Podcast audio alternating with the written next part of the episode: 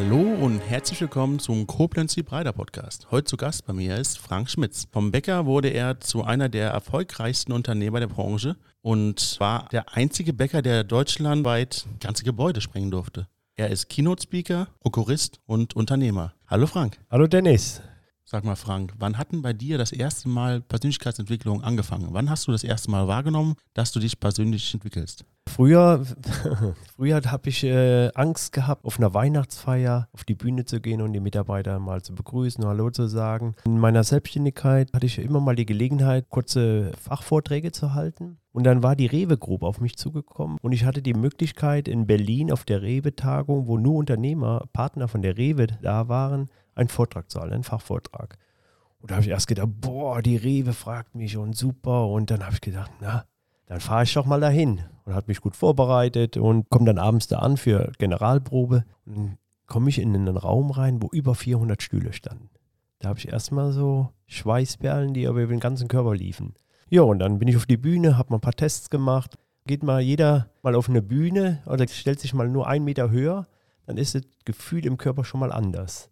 Das Gleiche ist ja, wenn Sie, das kennt jeder sicher, wenn man irgendwo auf einer, auf einer Veranstaltung ist und der Moderator kommt auf einen zu und man will am liebsten sich erstmal verstecken. Ich war dann auf der Bühne und äh, habe dann nächsten Tag abgeliefert und die Leute haben applaudiert und da habe ich gemerkt, oh, das tut mir gut. Und dann habe ich damit angefangen, mich damit zu beschäftigen, mich weiterzuentwickeln, habe mir Vorträge angeschaut, hab, äh, bin auf Veranstaltungen gegangen und habe unter anderem dann letztes Jahr The Key bei Gedankentag mitgemacht und war auch da auf der Bühne wenn man sich mit dem Thema beschäftigt, fallen einen auch Momente auf, die in der Vergangenheit gewesen sind, die einen maßgeblich beeinflusst haben. Wo hat es denn bei dir angefangen? Ja, bei mir angefangen, ja, gehen wir mal ganz weit zurück. Ich komme aus einer Familie, wir haben mit sechs Personen auf knapp 50 Quadratmetern gelebt. Wir hatten mit vier Kindern ein Zimmer, das war gerade mal so groß wie heute vielleicht bei den Leuten, die Badezimmer sind und zwei Etagenbetten. Mein Vater war ein einfacher Fabrikarbeiter und wir hatten gefühlt nie Geld.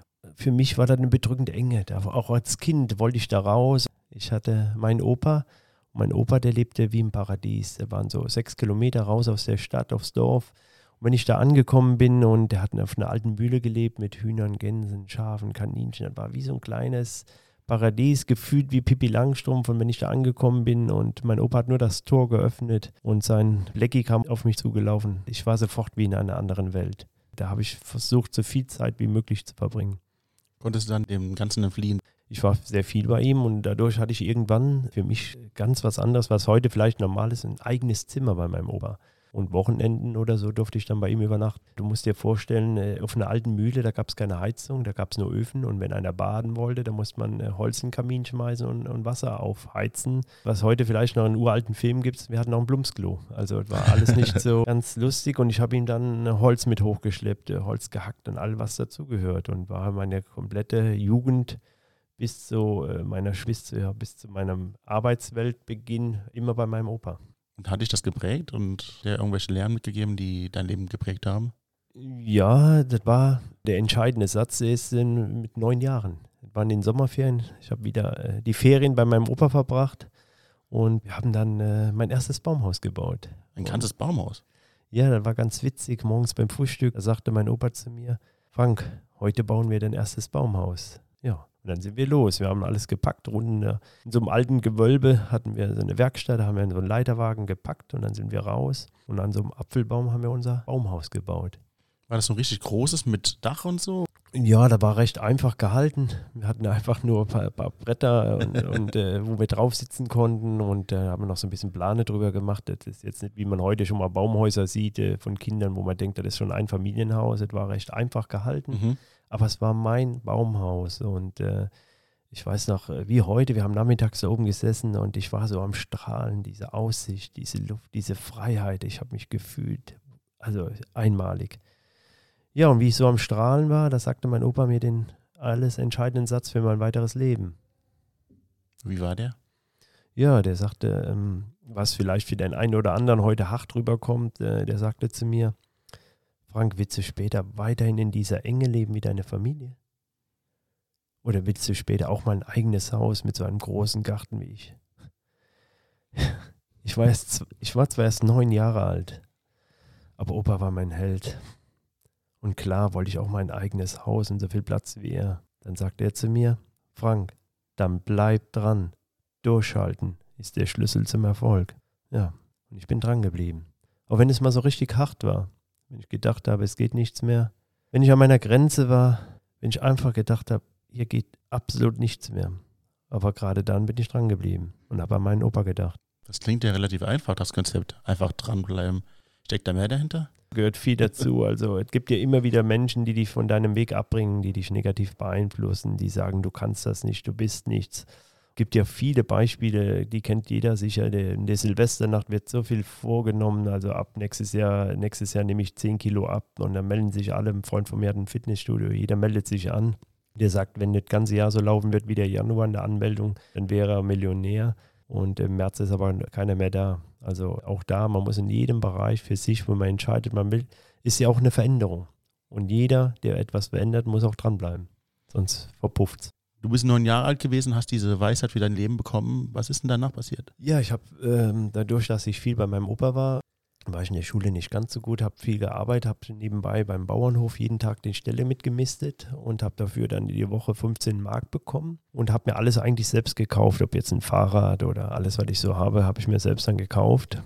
Und äh, nach der Hauptschule habe ich dann Bäcker gelernt. Da kannst du dir vorstellen, wie die Jugend auch heute ist, wurde viel gelacht. Na, hättest du mal in der Schule besser aufgepasst, dann würdest du heute was Richtiges lernen. Und die waren im Schwimmbad oder auf Partys und da habe ich entweder geschlafen oder gearbeitet. Wie das Bäckerleben so ist. Ja, nachts, kurz nach zwölf geht der Wecker, raus im Halbschlaf aufs Fahrrad, rüber zum Nachbarort und rein in die Backstube. Dann müsst ihr euch vorstellen, das sind gefühlt immer 35 Grad. Das sind äh, Backstuben gewesen, die irgendwie wie in Wohnungen gebaut waren und in, äh, wir sind dann ein bisschen gewachsen. Wir hatten in der Garage den Ofen und wenn du am Ofen gearbeitet hast, da hast du aber gedacht, du wärst in Ägypten im Sommerurlaub. Ich habe da mal ein Bild gesehen, das sah echt sehr spartanisch aus, das stimmt schon. Ja, ja, das ist auch auf den Bildern. Ich habe von mir alte Bäckerbilder. Ist zwar nicht wie heute, dass man 100 Handyfotos hat, aber mit Sandalen und Wollsocken. Bist du dann Bäcker geblieben? Nö, ich bin dann auch weiter dran geblieben, äh, habe noch Konditor gelernt und ja, ich hatte in meiner Keynote schon gesagt, ich hatte das große Glück, ein paar Tage im Jahr in der sogenannten Glückswerkstatt zu arbeiten. Ja, ich habe äh, zu Silvester tausende von Glücksschweinchen gemacht aus Marzipan mit Kleeblättern im Mond oder Pfennige, da gab es noch Pfennige. Ja. Und äh, ja, und eins habe ich mir immer selbst gegönnt, weil ich habe auch gedacht, ein bisschen Glück hast du auch verdient. Ich bin weiter dran geblieben, habe mich dann hochgearbeitet zum Abteilungsleiter, immer sehr ehrgeizig. Ja, mein Chef, der hat das schnell rausgehabt. Der hat mir einfach mal eine Zeitung auf den Tisch gelegt so und war ein Kuchen oder irgendwas Besonderes drin und so. Äh, das können wir doch besser, oder? Also er hat die, die Leute, die mich kennen, die wussten, wie sie mich aus der Reserve locken konnten und mich immer wieder ranziehen und haben die auch teilweise ein bisschen ausgenutzt und ja, ich habe immer Attacke gemacht. Und mein Abteilungsleiter, später äh, Produktionsleiter, dann habe ich mich kaufmännisch weiterentwickelt. Rechnen ist meine Welt und habe mich dann zum kaufmännischen weiterentwickelt, war Verkaufsleiter am Schluss, zum Schluss mit einer Verantwortung für über 1000 Mitarbeiter und habe dann den Verkauf geführt oder geleitet geführt, sagt man. Bist du dann in diesem Unternehmen geblieben oder wie hast du dich dann weiter im Beruf entwickelt?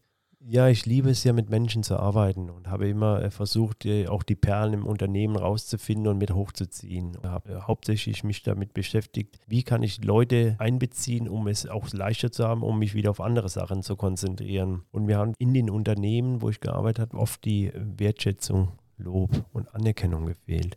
Und ich habe mich dann vor elf Jahren entschieden, das mache ich nicht die nächsten 25 Jahre. Also meine innere Stimme wurde immer lauter. Willst du das, die nächsten 25 Jahre? Und ich habe mich entschieden. Dann gekündigt. Als einer der bestbezahltesten Verkaufsleiter der Branche habe ich gekündigt. Mir war das Geld nicht das Wichtigste. Ich wollte das tun, was mir am meisten Spaß macht. Mit Menschen arbeiten, weiterentwickeln und mich selbst entwickeln. Habe meine Firma gegründet, die SD-Konzepte. Heute sind wir einer der bekanntesten Berater der Branche was kann man noch tun oder Veränderungen? Und das, was die meisten Menschen ja fürchten, ist ja eine Veränderung. Veränderung haben, wenn du Leute sagst, machen sie mal auf einem Seminar und sagen einfach mal Lust auf Veränderung, wer möchte was verändern? Dann heben alle der Arm. Wenn sie dann sagen, so jetzt tun alle mal die Plätze tauschen, dann werden 90 Prozent zu ihnen hochschauen und denken, boah, du Arsch.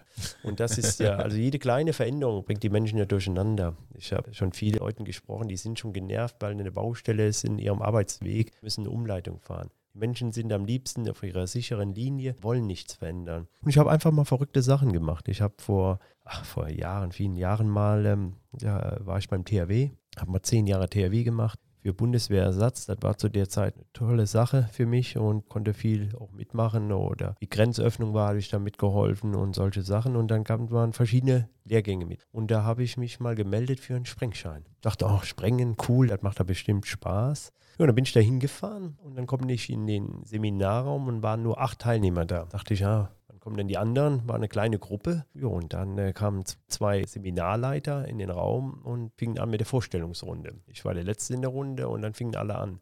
Grubeningenieur, Bauingenieur, alles, also alles in der Baubranche Ingenieure. Und ich am Schluss, ja, Frank Schmitz, ich bin Bäcker. Da war direkt Stimmung in der Hütte. Ja, wir haben dann äh, eine gute Zeit, sie haben mich gut unterstützt und mein Vorteil war Rechnen geht es hauptsächlich um Berechnung und dadurch konnte ich auch mit Gebäudesprengungen machen. Ich habe äh, Hochkamine mitgesprengt und es war mal was anderes. Es war eine coole Geschichte, war für mich so, ich war glaube ich der einzige Bäcker in Deutschland, der Hochkamin gesprengt hat, aber war mal eine schöne Sache und ich habe alles möglich getan, um die Prüfung zu bestehen. Obwohl ich es beruflich niemals nutzen konnte, oder auch wollte, weil es nicht mein Business ist, aber ich habe es durchgezogen und ich bin dran geblieben. Viele hätten in der Mitte abgeknickt oder spätestens in der Vorstellungsrunde als einziger Bäcker. Du hast die Firma BSC gegründet. Wie ging das eigentlich los? Also was habt ihr gemacht? Wie hat sich das entwickelt? Also man, man entscheidet einfach eine Firma zu machen, um Bäckereibranche zu beraten. Das ist auch schon ein sehr gewagtes Konzept, aber das gab es vorher noch nicht, oder? Nee, so gab es noch nie. Es gab schon gute Unternehmensberatung, zwei starke Wettbewerber äh, meine jüngste Bereichsleiterin zu der Zeit, die Magdalena, gefragt, ob sie sich mit mir selbstständig machen möchte. Jo, und dann haben wir BSC-Konzepte gegründet. Ähm, der Name kam von meiner Frau. Die hat dann da gute Ideen und sagte BSC. Ich sage, was ist BSC? Da sagt sie Bäckerei, Snack und Kaffee. Das, was ihr dort macht. Und da geht ihr in die Beratung rein. Ja, und so sind wir gestartet. Wir hatten gefühlt eine kleine Garage angemietet. Die Toilette war über den Hof. Und da war es so kalt im Winter. Da haben wir einen war noch, noch nicht ein Jahr da gemacht und dann hatte ich von mir noch eine Wohnung frei und dann sind wir da eingezogen und sind so nach und nach gewachsen und äh, wir waren gerade ein halbes Jahr on Tour, haben den Supermärkten Verkostung gemacht, alles mögliche, um irgendwie äh, Umsatz zu machen und sind von nachts in den Betrieben tagsüber überall Schulungen, Beratung gemacht. Und Glück hatten wir, äh, dass wir über einen Bekannten in eine große Werbeagentur gekommen sind und da haben wir den dritten Baustein von BSC kennengelernt. Das ist äh, Janine. Und Janine war die Leitung der Agentur und unser Ansprechpartner. Und sie hat uns im Marketing aufgebaut. Also von Marketing war das sehr wichtig. Ja, nach zwei Jahren oder anderthalb Jahren hat Janine äh, gefragt, kann ich nicht bei euch mit einsteigen, mit euch äh, mitarbeiten? Und da habe ich gesagt, Janine, so eine teure Marketingfrau können wir uns als kleine Beraterfirma gar nicht erlauben. Und äh, da haben wir einen Deal gefunden. Dann ist sie doch, haben wir uns geeinigt, wurde im ersten Monat so eingeschlagen. Und dann sind wir durchgestartet. Wir haben die größte Schulungs- und Seminarräume in Deutschland mit aufgebaut. Wir hatten eine Fläche über 1100 Quadratmeter, wo wir Seminarräume und Schulungen im Haus abgehalten haben. Hatten das größte Team im Außendienst und ja, waren so in ein paar Jahren zum Marktführer in dem Bereich geworden. Und diese Firma, die existiert heute noch? Ja, die existiert heute noch. Nur die zwei, äh, Janine und Magdalena, sind die Geschäftsführer. Und ich bin ausgestiegen aus der Geschäftsführung und bin nur noch Inhaber. Warum ist? Was ist passiert, dass du nur noch Inhaber bist? Ein Partner von uns, den wir immer auf Messen unterstützt haben, ne, der größte Einrichter für Bäckereien, den haben wir auf Messen, er hat die Theken und die Messestand gestellt und wir haben die Software quasi geliefert, wir haben die Messestand bespielt, Warenbestückung, Leben reingebracht. Und vor zwei Jahren hatte ich mit den Unternehmern mal einen, wie es so geht, mal getrunken und ich bin ein Typ, der immer seine Meinung sagt. Und er sagte, lass uns doch mal nach der Messe zusammensitzen. Ich dachte, ah, jetzt will er von mir die Beratung noch mitnehmen. Ja, war ganz witzig. Und dann komme ich in ein Gespräch mit ihnen und sagen sie, Herr Schmitz, wir hätten Sie gerne bei uns im Unternehmen als Prokurist und Geschäftsleitung für das Unternehmen weiter nach vorne zu bringen. Wir sind zwar Marktführer in Einrichtungen, aber wir wollen auch den, unseren Kunden den Mehrwert bieten, dass wir auch den Beratung und die Kompetenz im Hause haben. Ja, und dann haben wir nach hin und her uns entschieden, dass ich diesen Weg mitgehe, was für uns, für die Beraterfirma BSC natürlich auch Vorteil hatte. Das ist ja eine krasse Entwicklung. Also wir sind, du bist in sehr bürgerlichen Verhältnissen groß geworden. Dein Opa war alles für dich. Du hast dein eigenes Zimmer da gehabt und du konntest dich da entfalten. Er hat dich auch maßgeblich für dein Leben geprägt. Dann bist du Bäcker geworden und hast dich dann innerhalb des Unternehmens weitergebildet und hast höhere Positionen bekommen. Du warst irgendwann einer der bestbezahlten Verkaufsleiter der Branche. Hast dich aber dann entschieden, weil dir die Anerkennung gefehlt hat, ein eigenes Unternehmen aufzubauen. Und heute bist du Prokurist einer der größten Einrichtungsunternehmen für Bäckereien. Und durch all deine deine Schritte, die du gegangen bist, hast du die Persönlichkeit entwickelt, die du heute uns zeigen konntest. Ist deine Entwicklung jetzt am Ende oder geht deine Entwicklung noch weiter? Die Entwicklung geht jetzt erst richtig los.